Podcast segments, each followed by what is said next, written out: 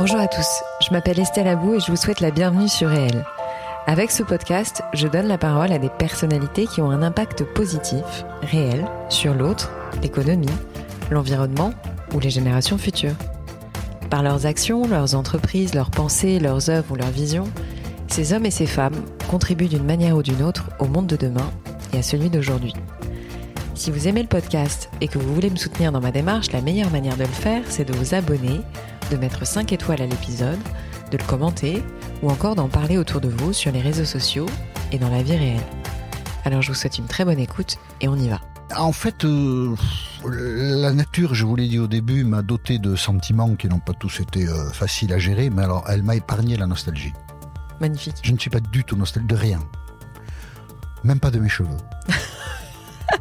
Son accent ne masquera jamais son verbe. Muet par la passion et la détermination, il est devenu un des plus célèbres journalistes politiques français. L'Express, le JDD, le Parisien, RTL, Europe 1, Canal+, je crois qu'il y a vraiment très peu de médias dans lesquels il n'a pas travaillé pour apporter sa pierre à l'édifice de l'information. Je parle de Jean-Michel Apathy. Et devinez quoi? Il se lance dans le podcast avec un podcast qui s'appelle Allons enfants de l'apathie. C'est un podcast produit par le studio de narration absolument génial euh, qui s'appelle La Toile sur écoute. C'est un format, donc ce podcast Allons enfants de l'apathie, de 3 minutes, dans lequel il nous explique les bases de la politique, dans le but de sensibiliser tous ceux qui se sont ben, désintéressés de la politique, qui ne croient plus vraiment nos dirigeants, qui ne comprennent pas bien comment ça fonctionne, et bien sûr aussi les jeunes. En quelques minutes, trois exactement, Jean-Michel Apathy explique de façon hyper accessible des notions, des fonctions politiques, des rôles, des thématiques et des symboles, le tout sur un ton ultra décalé. C'est un épisode donc tous les jours et ça jusqu'au 29 avril. Donc courez donc, écoutez Allons enfants de l'apathie disponible absolument partout. Petite précision, euh, c'est la géniale Pénélope Boeuf, fondatrice de la Toile sur Écoute, qui m'a proposé d'inviter Jean-Michel Apathy sur Réel pour parler bien entendu de ce nouveau podcast, mais je ne peux pas vous le cacher, j'ai pas pu passer à côté de l'occasion d'évoquer avec lui bah, plein de choses. Euh, parce que j'admire beaucoup ce monsieur, donc on a parlé de son parcours, de son point de vue sur le monde politique actuel euh, et sur le déroulement de la campagne présidentielle, mais également son ouvrage paru en septembre 2021 intitulé Les amateurs sur le quinquennat Macron dans cet épisode. Et je dois préciser une chose, c'est que euh, nous apporte un éclairage hyper fondamental sur euh, le traitement politique et médiatique de la parole des femmes. Donc je vous invite à l'écouter avec attention. Je remercie Jean-Michel pour sa franchise et son intelligence et bien évidemment Pénélope et son équipe qui ont organisé ma rencontre avec ce monsieur du journalisme politique français. Allez, je ne vous en dis pas plus et laisse place à ma conversation avec Jean-Michel Apathy. Jean-Michel, merci beaucoup d'avoir accepté mon invitation dans mon podcast. Merci pour l'invitation. je suis honorée de vous recevoir. Mm. À vrai dire, je voilà, je vous le disais avant qu'on appuie sur le bouton on. Euh, euh, je suis vraiment une enfant de la télé euh, et et ce matin, en me levant, je me suis dit quand même, c'est fou la vie. Voilà, c'est fou la vie. c'est fou la vie parce que moi, je n'imaginais jamais faire de la télé. Et ah tout ça s'est fait, on en parlera peut-être par euh, mm, mm. un concours de circonstances, une rencontre, deux rencontres, trois rencontres, et on arrive notamment à Canal+, qui était tellement éloigné de mon univers personnel. Ben, je veux bien vous croire, d'autant que j'ai lu euh, j'ai lu des choses sur vous, mais bien avant notre interview. Hein, je, je m'intéressais à vous et puis je vous adorais en fait. D'ailleurs, on va en reparler, mais je regrette euh, que vous ayez un petit peu trop disparu à mon goût. euh, donc, je ne sais même pas euh, si euh, on peut. Enfin, je, je, me demande dans quel média vous n'avez pas travaillé en fait. C'est vrai, j'ai fait beaucoup de rédactions. Voilà. Mm. donc, ça passe du journal de dimanche à RTL, en passant par. Enfin, voilà, c'est Europe 1, le grand journal de Canal+. Euh, France Télé aussi. Enfin, vous avez été quasiment partout, autant en radio qu'en télé. Non, non j'ai fait beaucoup de choses et contrairement à ce que pourrait suggérer cette liste presque interminable, j'ai pas fait beaucoup de choses parce qu'on m'a mis dehors, mais en fait, il y a des gens qui ont voulu travailler avec moi, alors j'ai sauté d'un titre à l'autre. Ouais, mais c'est vrai qu'on retient. Il y a eu un ou deux moments où on m'a demandé de partir, mais ça, c'est la vie professionnelle. D'ailleurs, c'est intéressant d'en parler. Ah, on en euh, parlera. Ouais. Euh, bah, écoutez, je commence en fait mes interviews toujours de la même manière, euh, à savoir, est-ce que ça vous embête pas de vous présenter? Comment vous vous présentez aujourd'hui? Oui, c'est une bonne question. Comment on se présente? Euh, Jean-Michel Apathy, je suis originaire du Pays Basque. Mhm. Euh, j'ai 63 ans. Alors je sais pas si c'est jamais dans une présentation, je pense facile de dire son âge, mais bon voilà, c'est la vie, c'est comme ça. On aimerait euh, dire un chiffre moins élevé, mais mmh. Ça sert à rien de tricher. Mmh. Euh, je suis journaliste, j'aime mon métier, mmh. euh, j'ai deux enfants, c'est important. Euh, voilà. Que dire d'autre? Magnifique. c'est très bien. Euh, on va parler un peu de votre parcours justement. Vous évoquez le fait que vous soyez arrivé à la télé un peu par hasard, enfin par une suite de, de choses, mais c'est vrai que vous venez d'un milieu qui n'était pas du tout journalistique. Enfin, vos ah parents n'étaient pas du tout dans ce secteur-là. Qu'est-ce qui a fait que vous êtes arrivé là-dedans? Je ne sais pas. Euh, j'ai, euh, je suis venu à la conscience de la vie euh, dans une famille aimante. Mmh. Mon père, ma mère, des gens modestes. Mmh. Mais au fond, je partageais très peu d'émotions avec eux. Mmh. J'ai toujours voulu lire. Mes parents et mon frère, j'avais un frère, n'ont jamais lu. Moi, j'ai toujours voulu. Pourquoi?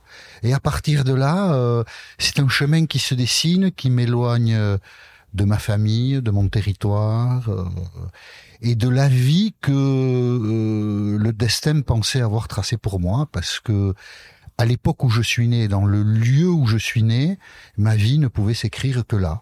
Mhm. Et en fait, mes émotions me portaient ailleurs. Je me suis longtemps battu contre mes émotions. J'ai euh, tenté de faire ma vie là où j'étais né. Euh, je n'ai pu compenser le euh, désarroi que provoque la lutte contre ses propres émotions que par la consommation d'alcool. Et quand j'ai pris conscience de tout ça, j'ai été vers ce que j'avais envie de faire. Et donc, Paris et le journalisme. Mais quand à un moment dans ma vie, j'ai pu dire, parce que pendant longtemps, je n'ai pas pu le dire, parce que je n'osais pas le dire, quand j'ai pu dire à des copains, à des gens qui étaient dans cet environnement primaire ou premier, je vais aller faire du journalisme politique à Paris, je n'ai pas trouvé une personne qui m'a dit chouette, bravo, fonce. On m'a plutôt dit, t'es t'es con, quoi. Journaliste à Paris. Mais pourquoi Pourquoi est-ce qu'on est dans une famille avec des émotions différentes de ceux qui vous ont donné la vie? Qui peut expliquer ça? Quelqu'un d'intelligent peut-être, mais moi j'y arrive pas. Les tout débuts, de quoi? bah de, du, journalisme en ah, fait. du journalisme. J'adore les débuts. voilà, l'élément déclencheur, enfin la première manière euh, de pousser une porte. Comment ça s'est passé? Je suis arrivé à Paris euh, en octobre 1987. Mm-hmm. J'étais amoureux. Mm. D'une parisienne. Pour... Non, de d'une provinciale comme moi. On allait tous les deux à Paris à l'assaut du journalisme. D'accord. Euh, c'était une euh, jeune femme à l'époque. c'était une femme qui avait beaucoup de talent d'écriture, mais qui n'était pas faite pour le combat. Donc je ne sais pas ce qu'elle est devenue. Je pense qu'elle était plus talentueuse que moi, mais beaucoup moins déterminée que moi. Mhm. Je, raconte ça, ça n'a pas une importance majeure, mais de fait, je suis arrivé à Paris, donc avec une autre journaliste pour euh, faire mon trou. Vous savez, quand vous arrivez, personne ne vous attend. Hein. Bah, faut le savoir. Et moi, je suis arrivé à Paris, donc octobre 1987, je suis arrivé gare d'Austerlitz, à l'époque. Euh, je ne connaissais personne. J'ai pris une colocation dans le 20e avec un type que je connaissais pas, une petite annonce. J'ai un souvenir vague, mais je me souviens de la colocation. Euh, parce que c'était une vraie peau de con, mais ça on le sait pas au début. Et donc, pour faire quoi? Il se trouve que dans des vies antérieures, j'avais un peu approché. Je voulais faire du journalisme politique. Ma détermination, c'était ça. Pas je n'ai jamais voulu faire du journalisme du journalisme politique. Dans une vie antérieure, j'avais un peu euh, approché le milieu des chiens. Les foires, les gens qui ont des chiens, les concours de chiens, la vie qui vous... Et donc, du coup, j'ai poussé la porte du magazine 30 millions d'amis mmh. pour faire des piges. Et euh, je suis devenu là-bas, pendant un an et demi, le spécialiste du cocker. Je peux tout oublier, mais j'étais euh, dans ma vie spécialiste réputé, enfin, réputé auprès de la rédaction du Cocker. et, j'ai fait des reportages, j'ai fait des reportages alimentaires comme ça, qui m'ont permis de taper à la porte des rédactions où il y avait des services politiques. Le Monde, Libération notamment, et j'ai dit à des gens qui dirigeaient ces services-là, j'ai envie de faire du journalisme politique. Et puis, on a un peu de temps. Mais bien sûr. Le 21 janvier 1988, je vous dirai pas l'heure, mais c'est la seule chose qui me manque. Je, je, savais déjà que ça existait. Est sorti en kiosque un magazine qui s'appelait, qui s'appelle toujours d'ailleurs, Politis. Ouais qui a été monté avec des financements de gens euh, issus de la gauche critique, qui pensaient que les socialistes étaient vendus au capital et qu'il fallait essayer de monter autre chose à côté. Enfin, tout ça, c'est les chimères euh, politiciennes traditionnelles. C'était pas du tout mon histoire, mais ce magazine, donc, il monte un magazine pour essayer de supporter une candidature à l'élection présidentielle de 1988. Mmh. d'un ancien communiste qui s'appelle Pierre Juquin. Et donc, ce magazine politique sort en kiosque le 21 janvier. Mmh. C'était un jeudi. Et je le vois, je savais que le projet existait, tout ça, je le vois, et je me dis quand même, euh, trouver une place dans un service politique, c'est difficile. Un magazine qui se crée, il y a peut-être des possibilités de faire des piges. Je fais le numéro de téléphone. À l'époque, huit chiffres, une cabine, ça finissait par 36-36. Ça, je me souviens bien. Et euh, standard, je demande, et je tombe sur la secrétaire du service politique. Et je lui raconte un peu ma vie.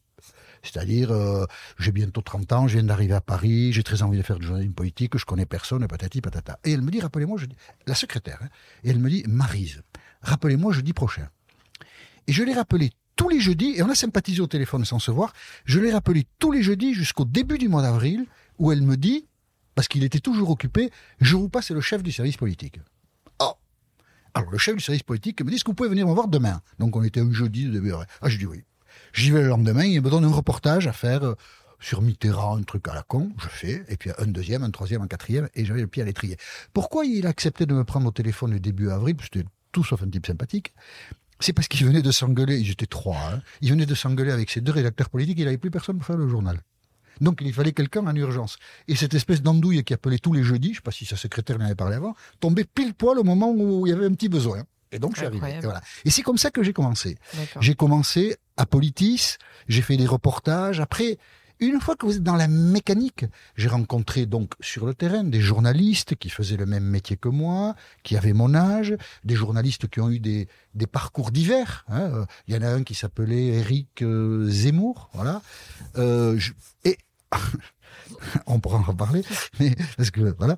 Et et, et, et, après, vous connaissez des gens, et après vous écrivez des papiers, puis après vous pouvez contacter des responsables dans d'autres rédactions parce que vous avez une petite crédibilité. Et après, vous avez mm. cette expression est très juste. Vous avez le pied à l'étrier, mm. et donc vous êtes Bien sûr. prêt de monter sur le cheval. Vous êtes sur le cheval, et voilà, c'est parti. Mm. Voilà. Et, il a fallu pendant trois mois téléphoner tous les jeudis à quelqu'un pour euh, pour y arriver. Voilà. La détermination. Exact. Euh, moi, je suis toujours euh, un petit peu, euh, comment dirais-je, nostalgique d'une époque, euh, parce que je suis passionnée de médias euh, depuis toujours. je suis une fille de patron de presse, voilà, donc j'ai baigné dans des rédactions. Je, je suis passionnée par ce secteur et par le métier de journalisme, de journaliste, pardon. Est-ce que vous éprouvez cette forme de nostalgie ou pas du tout? Ou vous adorez l'époque qu'on est en train de vivre? En fait, euh, la nature, je vous l'ai dit au début, m'a doté de sentiments qui n'ont pas tous été euh, faciles à gérer, mais alors elle m'a épargné la nostalgie. Magnifique. Je ne suis pas du tout nostalgique de rien, même pas de mes cheveux. Donc euh, voilà, je, je, voilà, je, je sais pas ce que c'est. Et j'ai la conviction que c'est peut-être pour ça aussi. J'ai toujours la conviction qu'on idéalise un passé, les époques d'avant. Mmh parce qu'elles sont, elles sont moins dures que les époques d'aujourd'hui, parce qu'on a oublié ce qu'elles avaient de dur. On a retenu que le meilleur. Ouais, parce qu'on peut pas vivre sinon. Qu'est-ce que vous aimez aujourd'hui dans les médias actuels? Enfin, quelle est l'émulation que vous trouvez sympathique, s'il y en a une? Euh, Voilà, tout a été un peu euh, redimensionné. On va pas repartir sur l'histoire des médias, mais aujourd'hui, voilà, il y a des titres qui émergent et qui ou des médias qui émergent. Je pense à Brut ou à des, des médias comme ça ou Combini euh, qui sortent euh, vraiment. Euh, bon, ils ont quand même fait leur trou pendant quelques années. Hein, c'est pas non plus. mais mais tout est un peu redimensionné. On va dire que des petits sont devenus très grands, que les grands deviennent moins grands. Bon. Qu'est-ce que vous appréciez dans cette époque, du coup, vu que vous n'êtes pas nostalgique? Qu'est-ce que vous trouvez fantastique? Qu'est-ce que Qu'est-ce que est-ce que vous avez un, média qui vous vient à l'esprit euh, que vous trouvez euh, génial euh, Voilà, est-ce que quel, quel regard vous portez en fait sur l'univers médiatique général aujourd'hui? Je trouve qu'il y a beaucoup de professionnalisme. Mmh. j'ai connu, moi peut-être, au tout début, donc il y a 30 ans, des restes encore de, de journaux militants, euh, de démarches qui n'allaient pas au bout du journalisme. Mhm. Aujourd'hui, le professionnalisme a beaucoup progressé. Il y a une multiplicité de titres, mm, mm. de moyens d'expression. Mm. Euh, évidemment, euh, l'univers informatique a, fait exploser beaucoup de, beaucoup de codes. Il y a des choses très séduisantes qui s'écrivent, qui se produisent. La presse écrite maintient tout de même une certaine présence. On a envie par... Euh, réflexe de la pensée d'enterrer la presse écrite. Mais en fait, c'est pas vrai.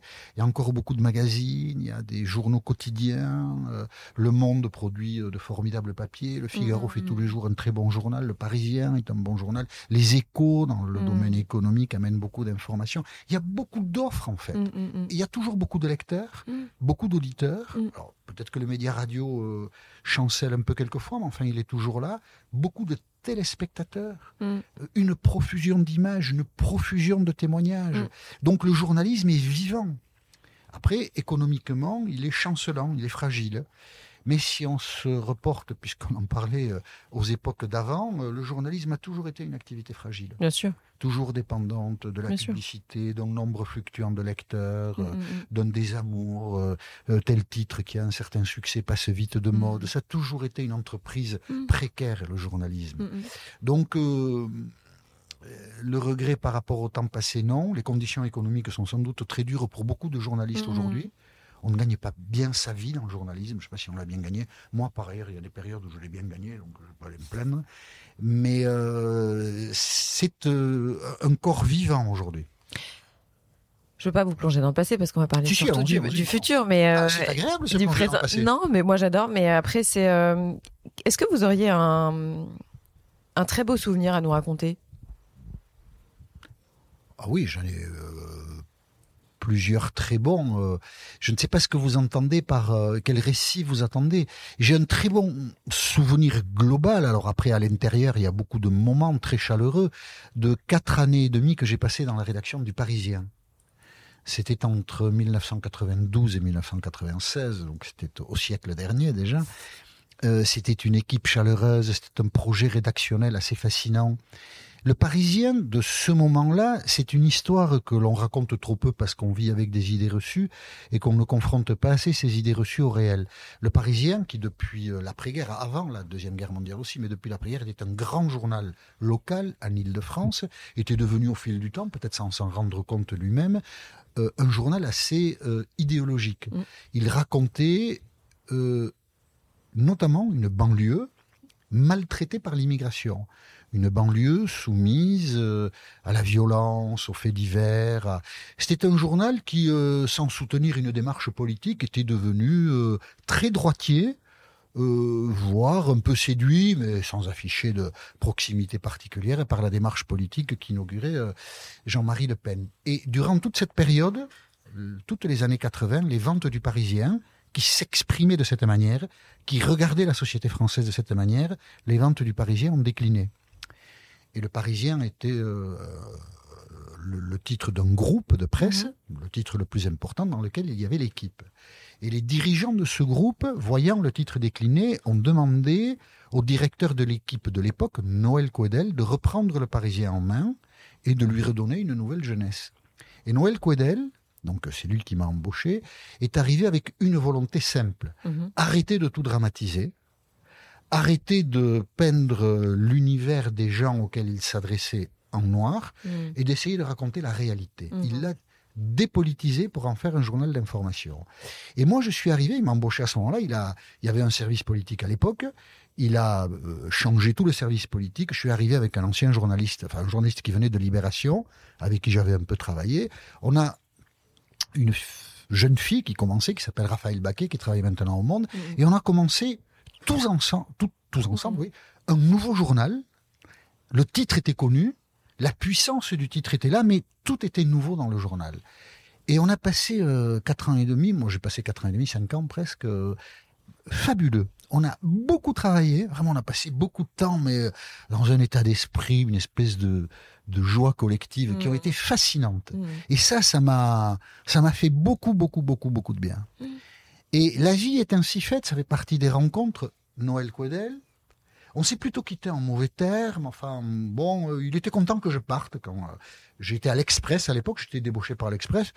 Vraiment, il m'a pas retenu. Vraiment, bon, donc voilà, c'est la vie professionnelle, comme ça. Bon, je l'agaçais, vraiment, voilà, la vie, quoi. Et euh, plus tard, c'est lui qui un jour m'appelle en me disant, euh, il dirigeait la rédaction d'RTL. Moi, je faisais du journalisme politique. Pour le coup, j'étais un peu installé. J'étais un peu, à l'époque, j'étais chef du service politique de France Inter. Et il me dit, euh, et ça évidemment, ça fait un bon souvenir, je visitais une, une exposition avec mon fils, ma fille n'était pas encore née, tout petit, et puis ma femme était là, et, et il me passe un coup de fil, je n'avais pas eu beaucoup de contact avec lui depuis mon départ du Parisien, et il me dit, est-ce que tu es libre cet après-midi? On se voit à 18h. Et en fait, il me proposait de faire le 7h50 d'RTL, euh, qui dans l'univers professionnel était un truc énorme. Bien sûr. L'interview d'RTL le matin à 7h50 et ça. Euh, mm. Et donc euh, voilà, euh, voilà, tout ça est euh, mm. en termes de bons souvenirs, mm. des propositions professionnelles comme ça, le 7h50. ouais, ça reste, c'est fort. C'est des grands moments. Ouais, c'est des moments où vous jouez, vous êtes professionnel, mais vous jouez dans une équipe du bas du tableau, vous êtes en deuxième division, et puis là on vous propose la première division, voir le PSG, quoi. Donc vous dites, c'est pas mal, quoi. Est-ce que vous avez le souvenir d'une interview marquante à nous raconter? Oui, bon, je, vous en avez fait tellement que oui, elles sont innombrables, mais est-ce que vous en avez vraiment une qui ou, ou deux même qui vous ont vraiment profondément marqué? Oui, j'en ai une qui m'a beaucoup marqué. Il y en a beaucoup qui m'ont marqué, mais il y en a une euh, parce que hmm, parce que l'environnement était exceptionnel. Euh, Yasser Arafat, qui dirigeait euh, l'OLP, est venu en France à l'automne 2004. il est malade, il est hospitalisé en France. Bon, et les nouvelles qui viennent de l'hôpital sont, il va très bien. Oh, il est hospitalisé, mais c'est pas grave. Il a 75 ans il n'est pas le comme un linge blanc. Enfin bon, on voit bien qu'il le discours officiel, c'est il va très bien. Et puis un mercredi soir, il y a une dépêche de l'AFP qui tombe. En fait, tout ça c'est du flanc. Il va très mal. Il est au bord de mourir. Et quand il s'agit du leader palestinien, avec la question israélienne derrière, enfin c'est tout ça prend des proportions mm. mondiales. Et la dépêche de l'AFP le mercredi soir provoque un choc. Mm. Et moi, je suis très loin de cette histoire, même si je la suis, parce que.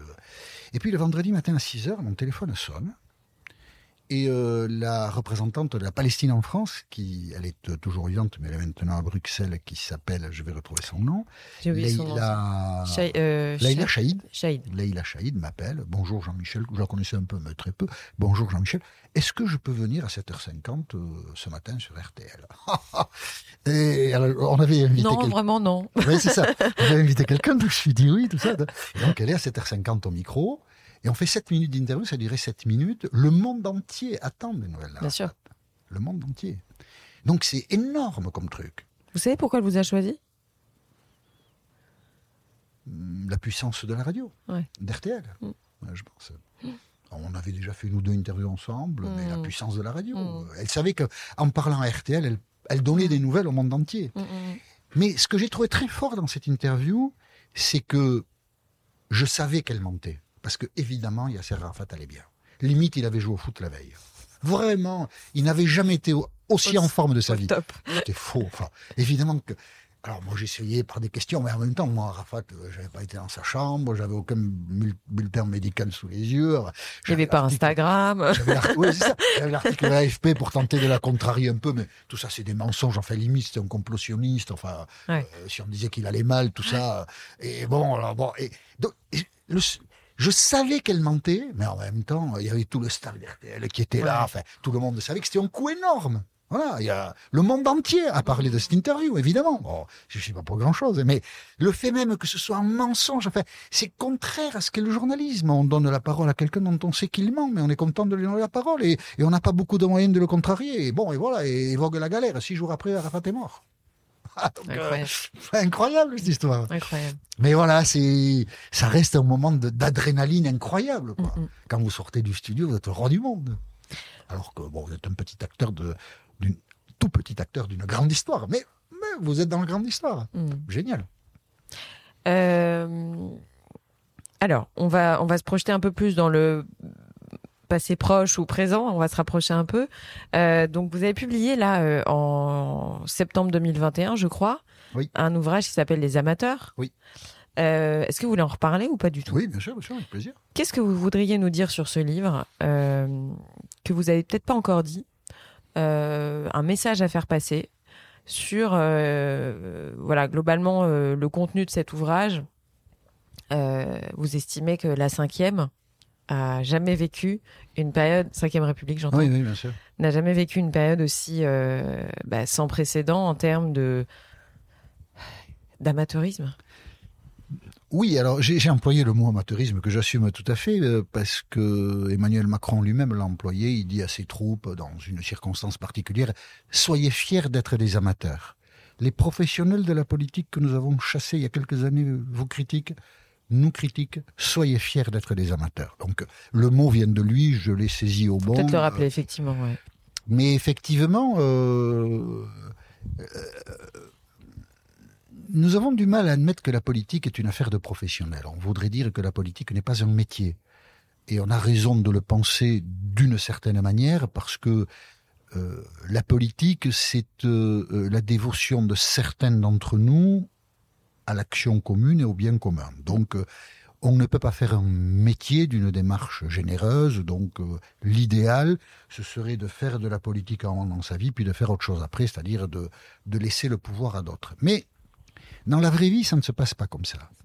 Font de la politique avec un certain talent et une certaine euh, compréhension des enjeux, ce qui porte à eux cette sensibilité. Mmh. Le cas le plus éclairant dans la période moderne et celui sur lequel on est sans doute le plus documenté parce qu'on a moins écrit sur euh, Napoléon ou Louis XIV par exemple, c'est Charles de Gaulle qui est militaire, mais qui porte en lui la fibre politique. Charles de Gaulle, du premier jour de sa vie, a fait de la politique. Il a compris assez tard qu'en fait, il était davantage un homme politique qu'un militaire. Et on comprend euh, la finesse des raisonnements, des attitudes. On comprend tout ce qu'il faut mobiliser comme sensibilité personnelle pour faire de la politique. L'endroit où on apprend à faire de la politique, normalement, ce sont des partis politiques. Les partis politiques aujourd'hui en France, euh, depuis 20 ans, euh, connaissent une crise que les autres démocraties européennes ne connaissent pas. Et du coup, accèdent au pouvoir des gens, Emmanuel Macron en est euh, l'exemple le plus achevé, des gens qui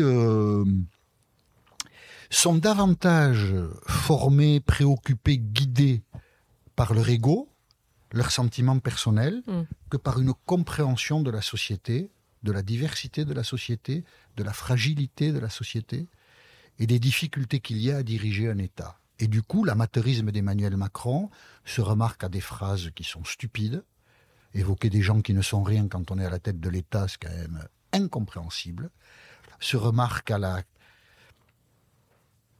au surgissement des Gilets jaunes, qui, euh, par négatif, font bien comprendre euh, l'absence de souci et d'empathie pour euh, toute une frange de la population qui, qui, est dans la difficulté, pas dans la souffrance, mais dans la difficulté. Et avoir à la tête de l'État quelqu'un comme Emmanuel Macron qui a ce parcours-là, explique que euh, quand on, ouvre l'enclos pour la présidentielle de 2022, un personnage euh, sans expérience, appartenant à une catégorie euh, qu'on dit détester les des Français peut-être, c'est-à-dire le journalisme, se taille le succès qu'il se taille, c'est-à-dire Rick Zemmour. La France est prête pour est prête, dans le mauvais sens du terme, pour des aventures politiques qui peuvent l'amener sur des chemins vraiment problématiques. Et les amateurs au pouvoir permettent de comprendre cette euh, euh, euh, comment dirais-je ce, cette perte d'efficacité de, la politique. C'est une forme de déliquescence. Enfin, je, je, cherche le mot pour bien me faire comprendre, mais quand on voit par exemple l'Allemagne, elle donne le pouvoir, quand elle remplace Angela Merkel, à quelqu'un qui est le patron d'un parti politique, c'est-à-dire euh, d'une famille politique qui a des élus importants dans le territoire, qui sent le pays, qui est capable de comprendre un pays complexe. En France, on l'a donné à un homme euh, issu d'une aventure très personnelle et qui est tout seul. Et c'est un vrai danger. Parce que quand on fait ça une fois, on peut le faire deux fois, on peut le faire trois fois, et on peut s'engager sur des chemins qui nous éloignent de la prise en compte de la diversité, donc de la démocratie. Je ne crois pas qu'on en ait conscience de ça. Bah. les amateurs, le récit que j'ai fait, qui a tenté de mettre ça en lumière, que j'ai fait sur un mode un peu ironique, euh, est en fait, euh, je pense, le récit d'une séquence lugubre. Et je ne sais pas où elle va nous amener. Mais on a mal conscience de la crise politique dans laquelle nous nous trouvons aujourd'hui. Euh, quelqu'un m'a dit un jour, bah, c'est un peu dur à, assumer comme propos, mais bon, en même temps, c'est ce qu'elle m'a dit. C'est une rescapée des camps de concentration. et elle m'a dit, Macron, c'est de la graine de dictateur. Qu'est-ce que vous en pensez? C'est assez juste, mais il faut bien euh, analyser la formule. De la graine, ça veut dire qu'il ne l'est pas lui-même forcément, mm. mais que la nature même de son aventure peut nous éloigner de la démocratie. Mais pas avec lui, je pense. Mm. Mais c'est une lente dérive que l'on observe. Parallèle aussi au fait qu'il n'y ait plus d'opposition. C'est-à-dire que c'est quand même quelqu'un qu'on a le sentiment qui se... Ouais, mais bon, l'opposition comme on l'a connue, elle est ah non, non, il y a une opposition, c'est pas le problème. L'opposition, elle existe toujours, elle existe toujours partout, l'opposition. Non, non, c'est pas le problème, c'est, c'est la relation que les citoyens ont avec la politique. Il y a un désintérêt profond euh, oui, bah, il y a un désintérêt pour euh, les propositions politiques, pas pour la politique, mais il y a un désintérêt pour les propositions politiques, c'est-à-dire qu'il n'y a pas grand monde qui suscite la confiance, il n'y a pas grand monde qui donne l'envie. Mm. Et euh, le risque, c'est que l'envie vienne, la confiance vienne à partir de propositions qui soient radicales et qui soient violentes. Mm, mm, Ce qui est le cas. Et ce qui est un peu le cas, oui, bien sûr, bien sûr. Nous sommes passés en France d'un moment où l'extrême droite pesait 15%, à presque un tiers de l'électorat aujourd'hui, si on additionne euh, le Rassemblement national et euh, l'aventure d'Éric Zemmour. Donc euh, c'est un changement de paysage en cinq ans. Le changement de paysage est colossal. Colossal. Euh, donc euh, c'est ça le problème. Mais le problème, c'est euh, la représentation politique aujourd'hui correspond aussi à une attente de des gens. les gens, à travers le goût qu'ils manifestent, donnent de l'audience et de la force à, des forces politiques. Et donc c'est ce, goût du, du radicalisme, d'idées un peu violentes, qui montre que nous sommes en train de... Nous risquons de dériver. En ce sens, Macron dictateur, c'est idiot. Macron graine de dictateur, c'est juste. Mais Macron est le symptôme de la déliquescence des forces démocratiques. Mmh. Ceci dit, on ne sait jamais comment s'écrit l'histoire. Hein. Je sais pas, pas qui va gagner, comment, quand. Euh, puis euh, ça n'a jamais de fin ces histoires-là. Mais euh, vous avez même pas un petit pressentiment? Non, il est difficile d'avoir un pressentiment. Vraiment? Oui, bien sûr. Là, aujourd'hui, vous ne dites pas, avec toute l'expérience que vous avez Non, l'expérience, elle n'apporte rien. Les chemins de l'histoire sont toujours inattendus. Toujours, toujours. Euh, on peut jamais... Euh, euh, on peut jamais dire ce que sera déjà le vainqueur de la prochaine élection présidentielle. Rien que ça, on peut pas le dire. Enfin, on peut pas le dire. Qu'est-ce qui vous agace le plus dans ce que vous observez aujourd'hui dans le cadre des élections présidentielles Ce qui, m'agace ouais quelque chose qui va me faire apparaître euh, épouvantablement prétentieux, mais euh, la bêtise, euh, les mensonges, les raccourcis, les idées fausses, l'arrogance française, le, sentiment, le sentiment que, que nous allons être envahis oui, mais c'est arrogant de dire ça. Si moi je, je, trouve qu'il y a beaucoup de bêtises sur la scène publique aujourd'hui, ça veut dire que moi je suis plus intelligent que les autres. Je le pense, mais le dire est arrogant. Mais je le pense.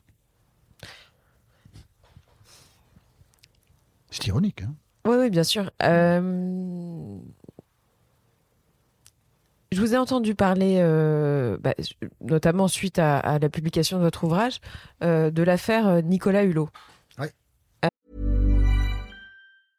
Hiring for your small business? If you're not looking for professionals on LinkedIn, you're looking in the wrong place. That's like looking for your car keys in a fish tank.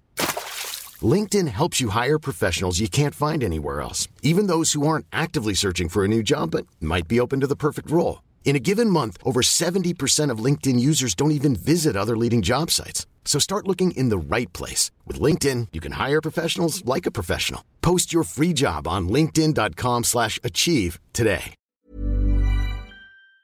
Euh, J'ai écouté pas mal de vos interventions en préparant l'interview. Euh, Qu'est-ce que vous avez envie de dire sur ce sujet? Parce que j'ai bien compris, en fait, j'ai lu, euh, bien entendu, euh, pas mal de choses.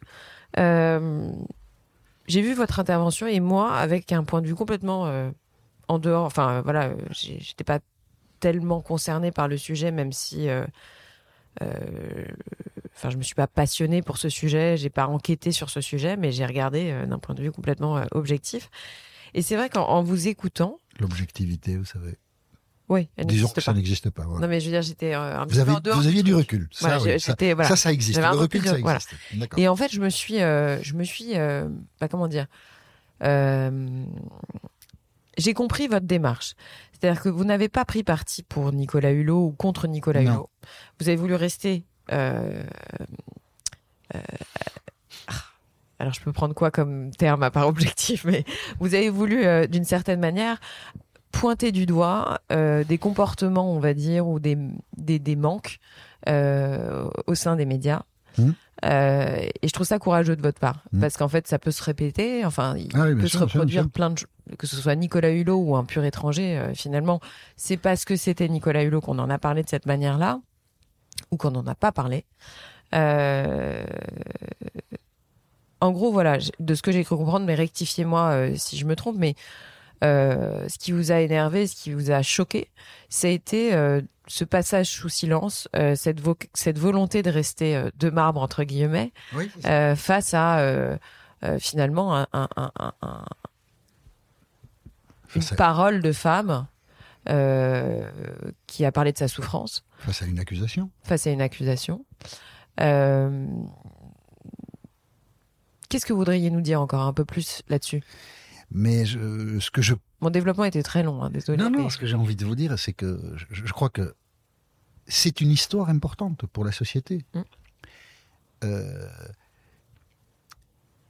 de manière générale, il y a des femmes qui euh, vont au travail ou sortent dans la rue la peur au ventre. Mm. Euh,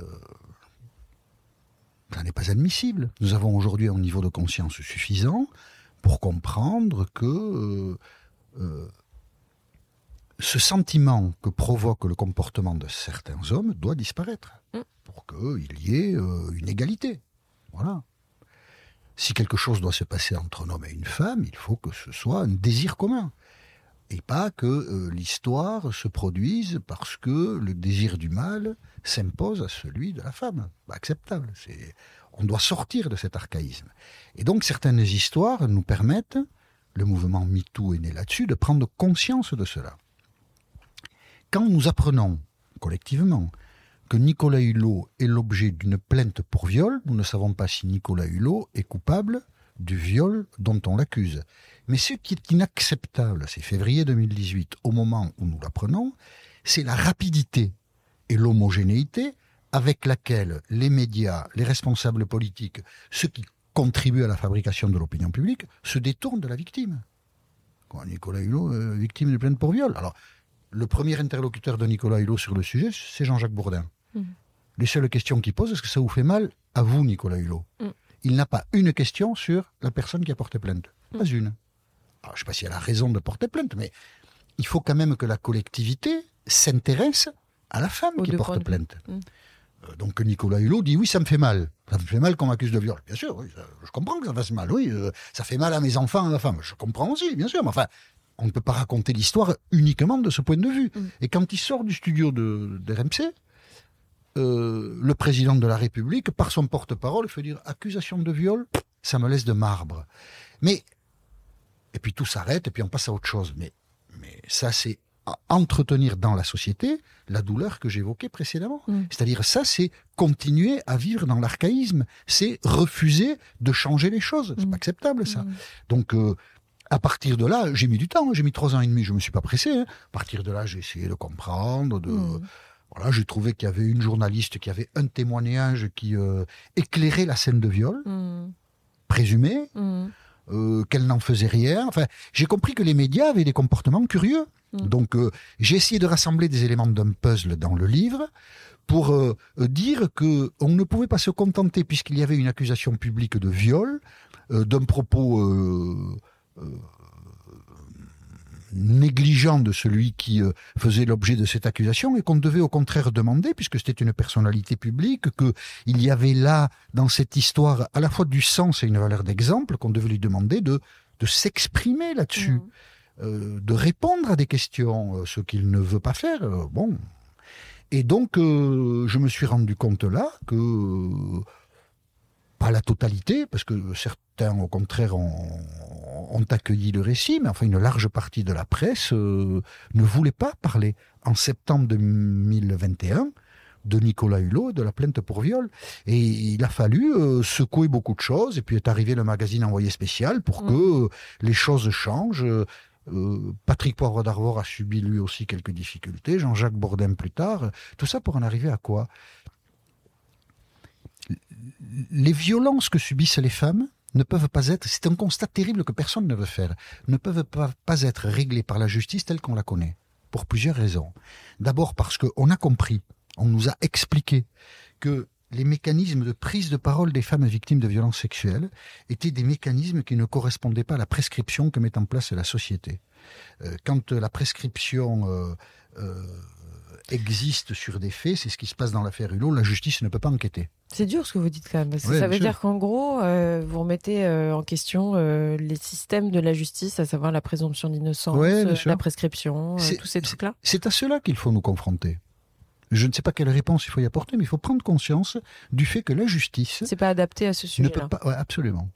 Alors. Y compris la, présomption d'innocence. Ben oui, mais je vais vous expliquer pourquoi. Le, la prescription des faits empêche la justice d'avancer. Donc il faudrait que les femmes adapte la prise de parole à la prescription.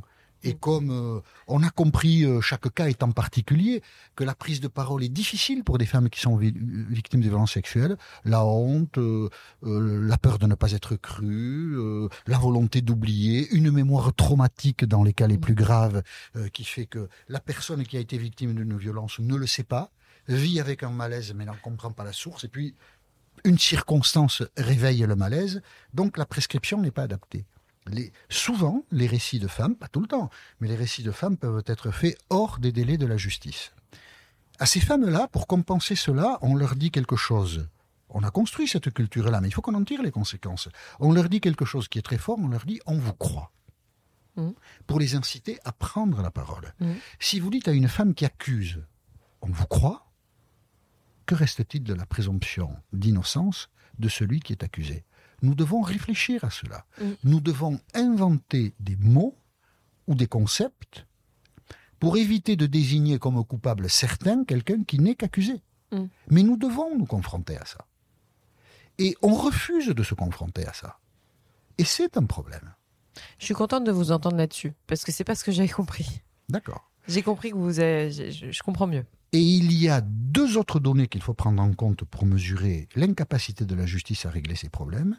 C'est que les violences sexuelles sont des scènes intimes, il n'y a pas de témoins, et elles ne produisent pas, ou exceptionnellement, des preuves. J'ai rencontré une femme, victime euh, d'une agression sexuelle, euh, enfin c'est ce que je vais raconter tout bête, mais dont la robe a été tachée par le sperme de l'homme, ben, la robe, elle l'a déchirée le lendemain c'est un élément de preuve, avec mm. l'ADN aujourd'hui. Mm. Mais la psychologie d'une personne qui subit une telle violence, quand elle l'a subie, elle n'est pas du tout prête à aller la raconter à des autorités, à des policiers, elle n'est pas du tout prête. Donc elle détruit ce qui lui rappelle cette scène-là, qui peut être une scène d'une extrême violence, qui peut déséquilibrer toute une vie. On ne parle pas de quelque chose d'anodin. Et donc, euh, il n'y a pas de témoin, il n'y a pas de preuve. Si la prise de parole est tardive, la prescription empêche la justice de se mettre en mouvement. Et si on accumule tout ça, la vieille culture de domination masculine a de beaux jours devant elle. Est-ce que c'est l'intérêt de la société que cette vieille culture ait de beaux jours devant elle? Non. Hmm. Donc euh, il faut travailler sur tout ça. Je trouve qu'il y a une paresse intellectuelle face à ces événements. Ce qui s'est passé avec Jean-Jacques Bourdin le montre encore. Euh, hélas, nous devons faire du chemin. Hmm. Et la présomption d'innocence, c'est un joyau qui est ébréché. Alors, euh, si on ne le constate pas, si on n'essaie pas de réfléchir là-dessus, on ne progressera pas beaucoup. Hmm. D'autant qu'il y a une évolution énorme sur le consentement. C'est-à-dire que je pense qu'il y a beaucoup de jeunes femmes aujourd'hui qui se demandent est-ce que je suis consentante? Je crois aussi qu'il y a une évolution des, mentalités là-dessus.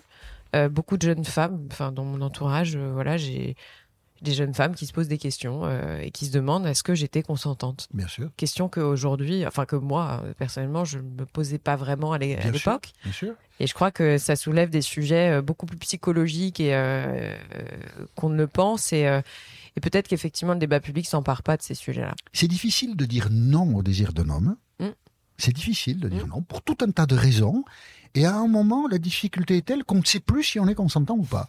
Et il faut essayer de créer. Alors euh, c'est difficile, et puis on ne refera pas le monde. Il y a quelque chose de sans doute d'irrépressiblement euh, sauvage dans tout ça, mais il faut quand même essayer de de faire en sorte que, par exemple, dans la sphère professionnelle, moi je suis très marqué par certaines histoires que dans la sphère professionnelle, une femme euh, n'aille pas au travail avec la boule au ventre parce qu'elle n'est pas considérée sa démarche n'est pas considérée seulement comme professionnelle, mais c'est de la chair à consommer. C'est dégueulasse.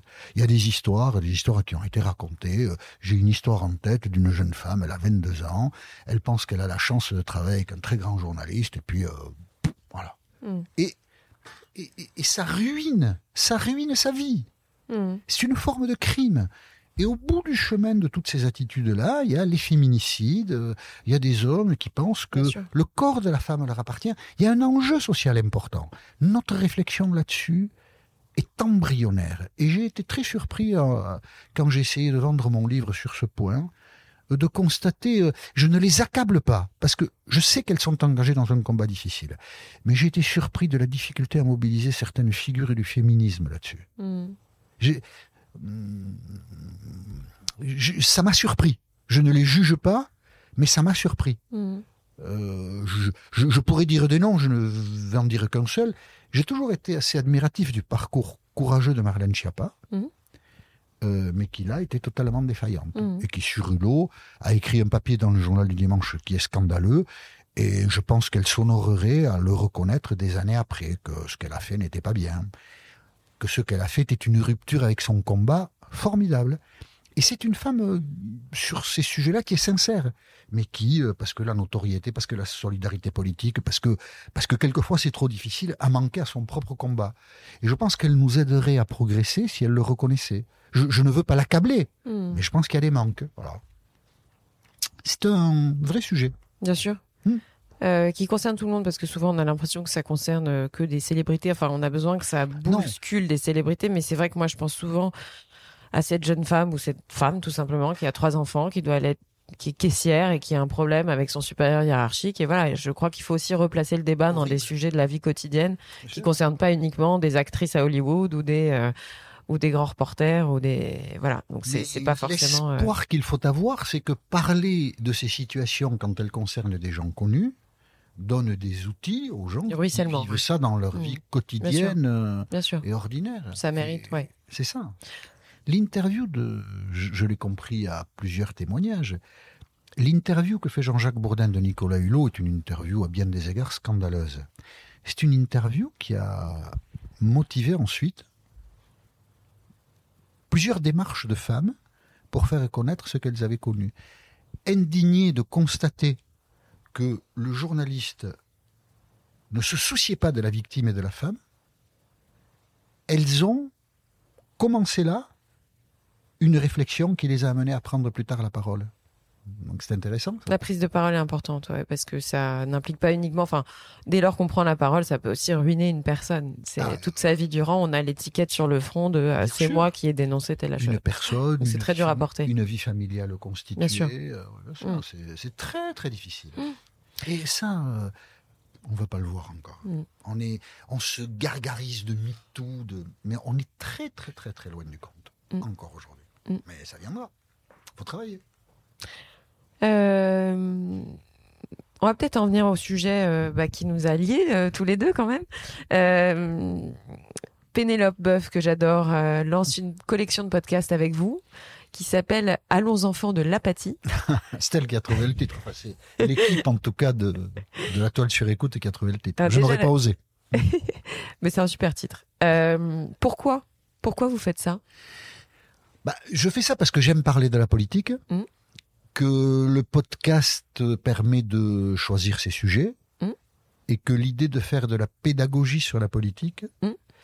est une idée que j'aime parce que j'ai l'impression d'avoir toujours cherché à faire ça à partir de l'actualité.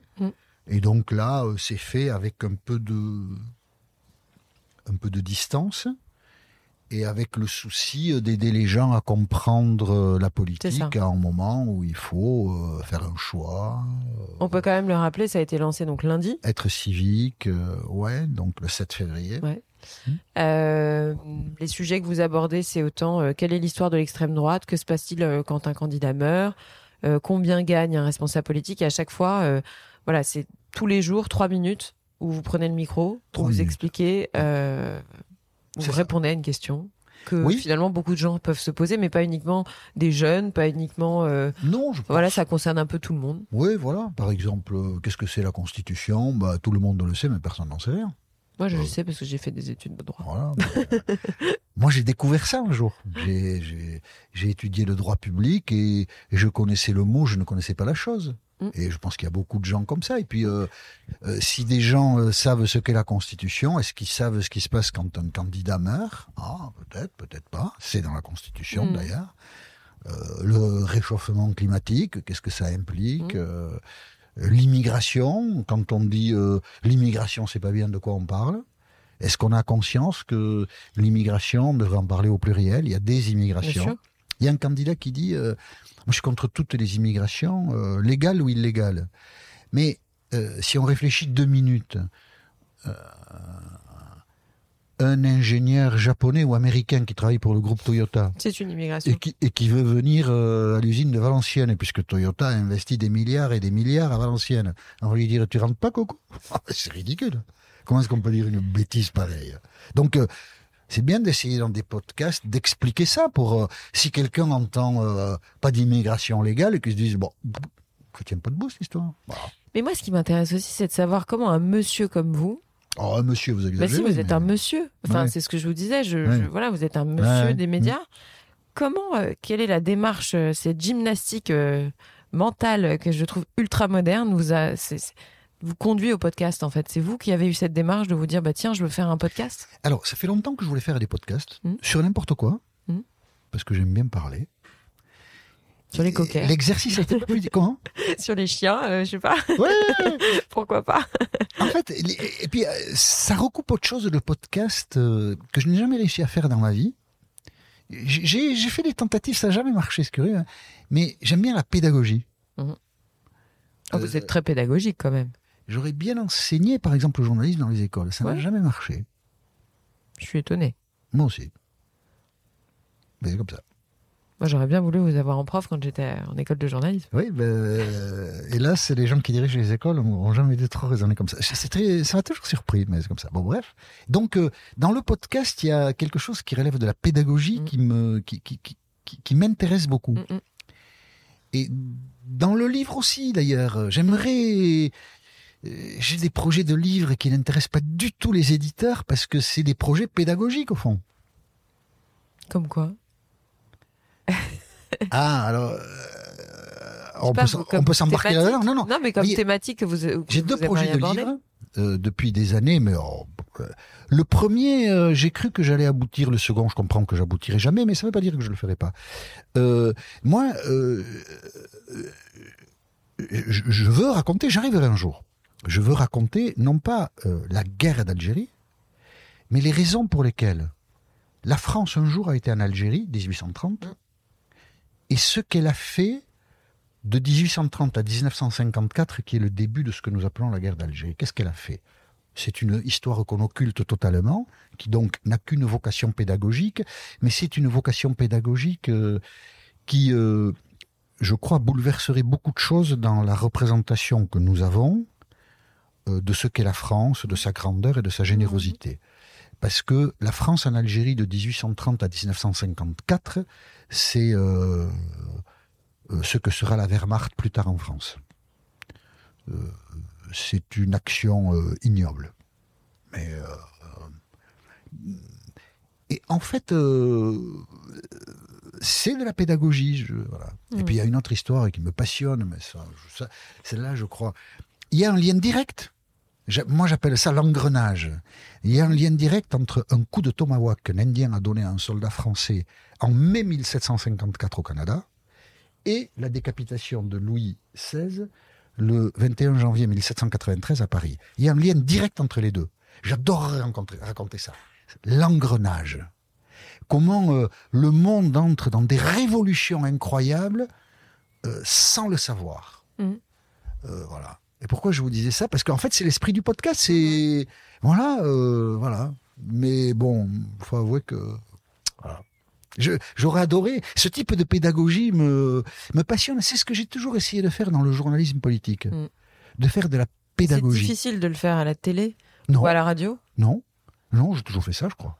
Non, non, non mais par le format, c'est parfois j'entends des gens qui me disent on est plus libre en podcast, on a on a moins la notion du temps, de euh, l'encart publicitaire qui doit venir à tel moment, à telle minute, etc. Enfin, c'est il y a une rythmie du podcast euh, plus libre. En fait, euh, je dirais pas ça parce que évidemment un, média traditionnel a des contraintes, mais on, s'adapte aux contraintes, on les surmonte, on les accepte. moi, j'ai été quatre ans chef du service politique à France Inter. Et euh, j'ai eu le sentiment de faire quatre années de pédagogie. Hmm. Je me suis écarté de cette démarche parce qu'on m'a demandé de faire une interview. Donc l'interview, c'est un, exercice un peu différent. Mais, mais ça, j'ai fait ça, euh, puis dans les papiers que j'ai pu faire aussi avant. Euh, L'avantage du podcast, il est un peu ailleurs. D'abord, on choisit le sujet, le sujet est lié à l'actualité, par hmm. exemple la politique, hmm. l'élection présidentielle et en lien, mais pour le coup, on, on, choisit la manière dont on aborde ça. On a une, une liberté pour entrer dans le sujet qui peut-être est plus grande. Peut-être aussi une créativité, mm. un environnement. Euh, je trouve que dans sa mise en onde globale, le podcast euh, Allons enfants de l'apathie, puisque ça existe, Allons enfants de l'apathie, est assez créatif et original. Et, je n'y suis pas pour grand-chose. Mm. Plutôt euh, les gens qui ont le savoir-faire, la toile sur écoute, et qui, qui donnent à l'ensemble un aspect amusant, mm. Euh, séduisant. Il y, a, une part de créativité comme ça qui mm. est euh, euh, qui est séduisante, voilà. Mm. Mais après, il y a le fond du propos. Et le fond du propos, ce qui est intéressant, c'est que je suis libre de parler de ce que je veux. Je ne suis pas contraint par l'actualité. parler de la dette ou parler de Mm. d'autres sujets politiques, mm. euh, du travail des sénateurs. Voilà, ça c'est moi qui le détermine et il y a cette liberté-là. Mm. Et l'espoir, c'est de toucher des gens qui euh, sont un peu loin de la politique, ne la comprennent pas, apprennent des choses. C'est toujours passionnant ça de, de penser que ça peut non pas rendre service, mais aider un peu quelqu'un, voilà. un peu dans sa citoyenneté. Voilà. Ça va pas l'aider beaucoup, ça va pas le rendre plus riche et lui faciliter les fins de mois, ça c'est un autre problème, mais voilà, ça peut l'aider un peu comme ça. Ça peut, le euh, divertir trois minutes, ça peut, voilà. Mm, mm. Pourquoi Pénélope? Pourquoi vous avez choisi Pénélope? Euh, parce que euh, lors d'un dîner d'annonceurs à TF1, j'étais assis à côté d'une personne que je ne connaissais pas, une femme. Je lui ai dit oh, que je ferais bien des, des podcasts et elle m'a dit ah ben, je connais quelqu'un. Ok super. Voilà pourquoi Pénélope, qui a priori n'était pas euh, les podcasts sur la politique, il devait y avoir d'autres producteurs de podcasts qui avaient déjà produit des choses. C'était pas le cas de mmh. Pénélope, mais mmh. voilà, on s'est rencontrés. Et au début, on n'a pas bien compris ce qu'on pouvait faire ensemble. Et puis on s'est re-rencontrés, et puis voilà, et puis euh, voilà. C'est pas une histoire d'amour, euh, pas un coup de foudre, mais voilà, on s'est acclimaté. Pas facile d'acclimater Pénélope. Oui, mais ça, dure plus longtemps. pas facile d'acclimater Pénélope. Ouais. Mmh. c'est une travailleuse hors pair. Elle, moi, elle m'épate par sa capacité de travail. Elle est incroyable. Oui. Oui, je pense que. Elle a vraiment une grande capacité de boulot. Ouais, pas beaucoup de repos. Et puis, euh, c'est pas du, c'est pas du travail fait les yeux fermés. C'est du travail fait les yeux ouverts. Il y a beaucoup d'idées, il y a mm. beaucoup d'énergie, il y a beaucoup de. Ouais, c'est. Euh, Jean-Michel, le temps passe vite avec vous. Oh, c'est gentil ça. J'ai euh, toujours quasiment les mêmes questions que je pose à mes invités en fin d'interview. déjà, est-ce que vous avez le sentiment d'avoir vécu un échec dans votre vie? Oui, j'ai oui, oui. J'ai vécu, j'ai vécu des échecs comme tout le monde, mais. Est-ce qu'il y en a un qui vous a marqué en particulier? Parce que souvent, on dit il n'y a pas d'échec, il y a des apprentissages voilà. Est-ce que vous, vous avez senti qu'il y a eu un moment dans votre vie euh, où vous vous êtes dit, je me suis planté, mais euh, bah, vous avez redémarré? Oui, oui. En fait, j'ai eu une vie au fond assez heureuse. Mais il y a deux échecs. Euh, et puis, être heureux, c'est une relativité parce qu'on comprend après qu'en fait, on pouvait ne pas être heureux dans un moment où on croyait être heureux. Donc, tout ça doit être manié avec précaution. Mais, par exemple, pour aller très vite et pour être très bien, je vais vous raconter deux échecs. D'accord? On peut? Bien sûr. Deux? Bien sûr. Mmh, c'est du luxe. euh, et j'étais euh, un enfant très brillant dans l'école primaire. Alors, évidemment, dans l'école primaire, c'est pas très compliqué, mais enfin, j'étais un peu au-dessus du lot, quoi. Mmh. Puis quand je suis arrivé en sixième, j'ai complètement arrêté de travailler. Et puis, je suis sorti de l'école en troisième, sans avoir compris pourquoi.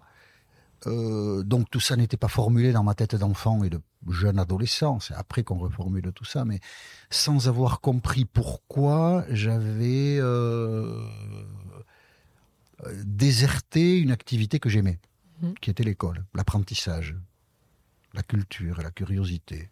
Donc tout ça est lié à euh, quoi exactement, en fait, je ne le sais pas encore aujourd'hui. Mais évidemment, euh, un environnement personnel euh, qui voilà. Et du coup, je suis sorti de l'école jeune. Euh, je me suis engagé dans la vie active, dans le travail, où j'ai appris beaucoup de choses, mais j'ai aussi perdu beaucoup de choses. Mm. Et ça, c'est un échec. Mm. Euh, avec le temps qui passe, qui est d'autant plus douloureux d'une certaine manière qu'il n'y a pas d'explication. Donc, je n'ai pas mm. réussi à expliquer tout ça. Donc, voilà. Et puis, le deuxième échec, j'ai fait pendant 12 ans l'interview d'RTL. 2003, 2015. Mm. Ce qui est, euh, je n'en tire fierté que pour la suite, euh, ce qui est le record, jamais personne n'a tenu aussi longtemps l'interview d'RTL, c'est un exercice exigeant. Hein.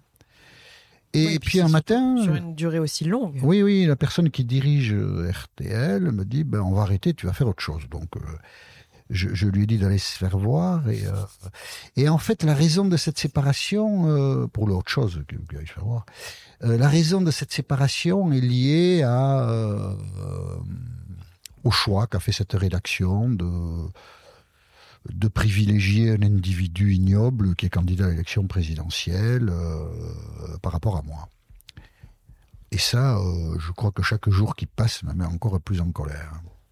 J'ai pas, j'ai pas encore raconté l'histoire totalement, mais je le ferai un jour. Quand vous voulez. C'est la vie. Mais après, le premier échec, je ne sais pas, de cet échec-là, j'ai aussi tiré beaucoup de choses sympathiques. J'ai eu une autre vie, sinon je me serais installé là-dedans. Ça m'a gardé jeune. Non, bon. La preuve en est. Ah. Euh, mais vous revenez quand vous voulez dans le podcast, de toute façon, si un jour vous, vous voulez en reparler. Euh, les trois dernières questions, c'est toujours encore les mêmes. C'est un coup de cœur, un coup de gueule, je pense que vous en aurez un, euh, et votre vision de la France. Alors attention, hein, je sais quand, votre vision de la France. Ah, Alors ça, c'est euh, c'est la c'est la question que je pose à tout le monde. Elle est très large. Euh, c'est volontairement large pour savoir qu'est-ce qui ressort en premier en fait, sans pour autant rentrer dans une dissertation de quatre heures. Mhm. mais c'est voilà, quelle est votre vision de la France tout simplement. Mais avant ça, coup de cœur, coup de gueule. Coup de cœur. Ça peut être tout, hein. Pièce de théâtre, euh, bouquin, personnalité, je sais pas, voyage. Hmm. Un voyage, c'est un petit peu compliqué en ce moment, mais vous n'êtes pas obligé d'en avoir aussi. Hein. Non, après les coups de cœur, je sais pas, ils sont liés au moment où je, regarde pour la troisième fois, donc, mais je suis dedans là, je suis dans l'émotion. Je regarde pour la troisième fois cette série que vous connaissez bien sûr, Game of Thrones. Hmm. Et euh, alors je la regarde avec un œil critique parce que je l'ai déjà vue et que et je, je suis euh, épaté. Par la perfection que cette série a, non pas euh, au début, les quatre premières saisons en fait, euh, mais là, à un moment, on sent que les gens qui font ça, c'est une aventure collective très complexe, euh, maîtrisent tous les claviers de cette aventure très complexe. Les acteurs, le scénario, les décors, euh, la narration, les intentions, hmm. tout est formidable. Et je suis, je trouve que c'est une émotion assez forte mm. quand on pénètre euh, les choses comme ça. Mm. Voilà. Et puis, euh, après le coup de cœur, c'est compliqué, mais voilà, des émotions, on en ressent à plein de moments. Euh, mm. Voilà, bah, il y en a d'autres, mais j'ai pas envie de. coup de gueule, peut-être? Oui, coup de gueule. oui, coup de gueule, voilà. ouais, ouais, ouais. coup de gueule ce qui est en train de dominer dans ce pays. On va parler un peu. L'intolérance, euh, l'injustice profonde de d'assigner des gens euh, euh, à des mauvaises intentions parce qu'ils sont porteurs d'une culture ou d'une tradition. C'est dégueulasse. Et c'est le contraire de ce que nous sommes, nous Français. Hmm. une société a toujours des problèmes, il ne faut pas nier les problèmes mais la manière de les poser, la manière d'en parler change quand même considérablement les choses. Hmm. Et quand on introduit les formes de violence verbale, qui hmm. ne peuvent que déboucher sur des violences physiques, on sait que c'est un mauvais chemin, un chemin qu'on regrettera après. On pourra s'y livrer peut-être, parce que les sociétés humaines font ça, mais après on regrettera ça, ce sera une tâche. Hmm. Et aujourd'hui, hélas, euh, c'est là, on a l'air d'avoir envie d'emprunter ces chemins-là, quoi. Hmm. Donc, euh, je sais pas si. On ne sait pas de quoi sera fait le futur. Peut-être on, on, ne les empruntera pas, mais enfin, il y a des gens qui nous y incitent fortement et c'est pas hmm, bien. Hmm, et votre vision de la France, du coup? Bah, vous en avez beaucoup parlé, je sais, mais la France, il faut en euh, parler positivement. C'est un parce qu'on peut en parler de manière euh, euh, diverse, mais c'est un magnifique pays. Vraiment. Et moi, ce qui me séduit le plus dans l'idée de la France, c'est que c'est un pays qui a vraiment, à un moment de son histoire, pas tout le temps, hein, mais qui a éclairé le monde. Bien sûr. Qui a produit euh, euh, des gens terriblement intelligents, qui ont euh, enlevé les broussailles, qui ont... C'est important de le rappeler. Oui, bien sûr. Qui ont éclairé vraiment, vraiment, vraiment, vraiment le monde. Et ça, c'est, c'est très beau. Et cette France-là, elle est à la fois euh, euh, généreuse et tolérante.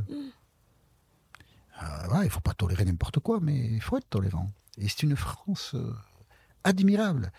Et à partir de là, il y a des gens qui sont fidèles à cet héritage et des gens qui lui sont infidèles. Le problème, c'est que tous se réclament de la France.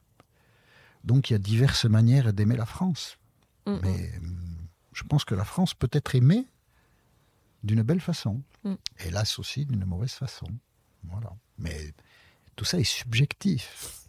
Donc euh, c'est pour ça que je vous reprenais tout à l'heure sur, sur l'objectivité. Je suis bien d'accord avec vous. Mais ma subjectivité me me fait aimer la France telle que je la vois moi, c'est-à-dire euh, généreuse, ouverte et tolérante. Mm, mm. Voilà. Est-ce que vous voulez ajouter quelque chose avant qu'on se quitte? Non, je suis content d'avoir, euh, je sais pas trop ce que. Ah bah moi, j'étais je ne sais pas trop ce qui intéressera, ce qui restera, mais je suis content d'avoir dit ce que j'ai dit. Voilà. Merci et beaucoup. Et donc merci de m'avoir permis de le faire. Merci Jean-Michel.